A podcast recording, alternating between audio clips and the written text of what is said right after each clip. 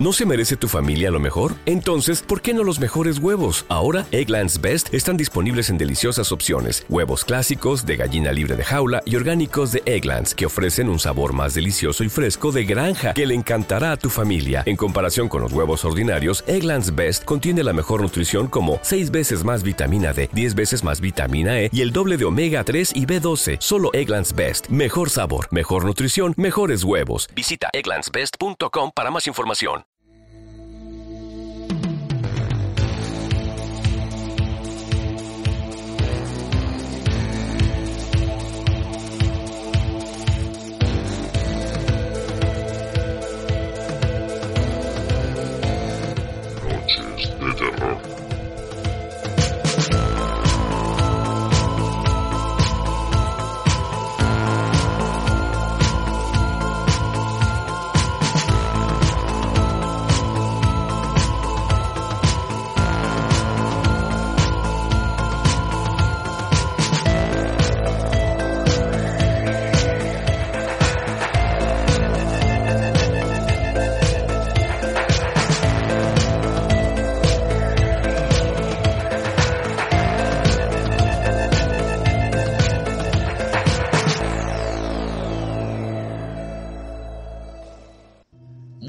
Noches, bienvenidos, soy Salva Valero y estamos en un nuevo programa de Noches de Terror.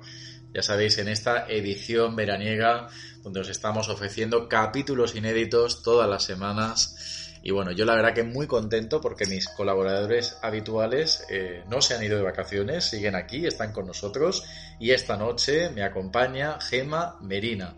Gema, muy buenas noches. Muy buenas noches, Salva, y muy buenas noches a nuestros oyentes. Otra vez, estamos aquí. Bueno, ya nos quedan poquitas, poquitas semanas de, verano. Pero bueno. Suerte. Sí, sí. yo estoy. La verdad que como está siendo un año tan atípico, yo, yo no, vamos, se me ha pasado el verano rapidísimo. Aparte de que he estado trabajando, pero, pero que no sé, no, no he tenido esa sensación, ¿no? De, de haber vivido el verano.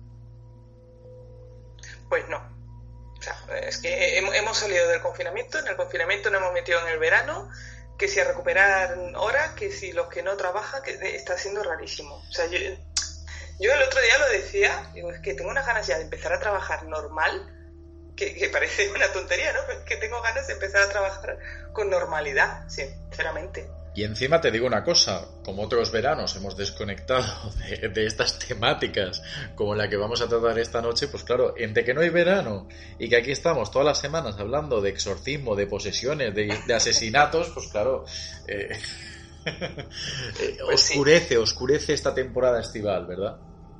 Sí, queda, queda un poco densa, un poquito densa, y nosotros hoy pues arreglarlo, ponerla más densa aún. Sí, porque los oyentes del programa ya saben que cuando viene Gema es sinónimo de oscuridad y sobre todo de casos criminales, que son los que a ella, digamos, más los, los disfruta, ¿no?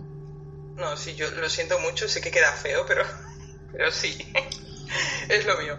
Hoy además tenemos planteamiento curioso porque nos vienes a hablar de un caso que ocurrió bastante próximo a donde tú vives. Sí, bueno, bastante próximo, básicamente a cinco minutos en coche. Cinco minutos, madre mía. al lado, al lado. La verdad es que muchos de los escenarios, vamos a decir, donde, donde ocurre esto, son sitios por los que yo he pasado y que conozco bastante bien. O sea que sí, podemos decir que toca esto muy cerquita, lo veo muy cerquita. Gema, yo te quiero preguntar antes de que empecemos a hablar del caso, eh, porque a, mí, por ejemplo, me ocurre, ¿no? Yo siendo de aquí de Valencia, pues eh, cuando trato o abordo temas pues, que tienen que ver sobre todo con esa eh, época oscura de los 90, ¿no? Aquí en el Mediterráneo, véase el caso Alcácer, al final la, la cercanía pues te sensibiliza y es como que te atrapa, ¿no? Mucho más una historia porque lo has vivido, porque has estado cerca, porque a lo mejor, pues, en mi caso, pues, ver los carteles de, de Tony, Miriam y Desiree, eh, conocer, ¿no? Los lugares. ¿A ti este caso quizás te ha ocurrido lo mismo? Sí y no, porque el caso pasa en el, en el 2001, yo en el 2001 todavía no vivía en Cataluña, entonces pues no, no me pilla, digamos, de la noticia, ¿no? Pero sí que, bueno, yo llegué poco después y como te digo, sí que he estado en muchos sitios de estos, he estado en, escuelas en las que trabajaron algunos de los eh, personajes que van a salir, ya, ya iremos diciéndolo, en, fin, he conocido a gente que conoce a personajes directamente de, esta trama, entonces claro, lo tengo cerquita, vamos a decir, y claro, parece que, que eso de tenerlo más cerca te toca más, ¿no? Y más siendo un caso como, como es tan especial, porque no es un caso simplemente de, un muerto que se coge al malo y ya está, ya lo veremos, ¿no? Es un caso que tiene muchísimos dobleces, muy complejo, muy denso, muy oscuro todavía, y claro, todo eso te hace estar muy encima. La verdad que sí, es un caso tan completo y vamos a, a tener tanto que poder comentar esta noche que si te parece no vamos a perder ya más minutos y nos vamos a adentrar en la historia. Gema, lamentablemente como todas estas historias que la mayoría así criminales que tratamos aquí ocurren con una desaparición. Una persona pues que van pasando las horas y sus seres queridos advierten ¿no? que ya debería de estar en casa. ¿Quién es la persona desaparecida? Pues mira, vamos a hablar de Elena, Elena Yubain. Elena Yubain nace, nace en Mataró, ¿vale? en el 70 y poco, era periodista, mm, le gustaba escribir, para que os hagáis un poco la idea, no le gustaba escribir cuentos de niños, eh, aunque era periodista, había hecho sus pianitos, mm, pues ella lo que quería era dedicarse a la escritura, se mete a trabajar en una biblioteca, un pueblito aquí al lado, quedó 20 veces a buscar el coche allí, en Semenat, eh, saca una plaza y pues se centra en el tema sobre todo eso, ¿no? Infantil, juvenil, se dedicaba a contar cuentos a los niños, en fin, una chica súper alegre, activa, o sea, llena de vida. Y cuando encuentra el trabajo en Semenat, pues como ella, claro, siendo de Mataró, Semenat es un pueblito de dos calles, y que me perdonen los de Semenat, pero es que son dos calles. Y ella pues decide irse a Sabadell a vivir, que es más ciudad, ¿no? Es una ciudad grande que tiene de todo y obviamente pues una chica joven con ganas de comerse el mundo había dejado una pareja de tres años, eh, quería conocer gente nueva, quería hacerse nuevas amistades y ve la opción ideal en irse a Sabadell, que es una gran ciudad, y conocer gente allí, ¿no?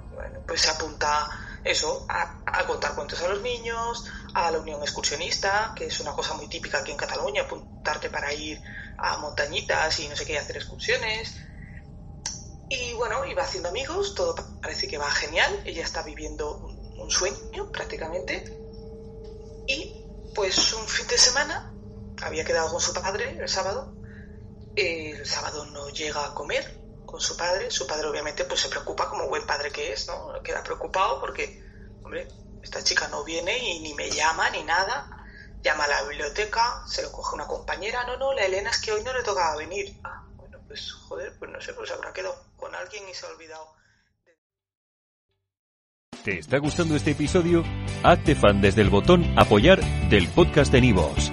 Elige tu aportación y podrás escuchar este y el resto de sus episodios extra. Además, ayudarás a su productor a seguir creando contenido con la misma pasión y dedicación.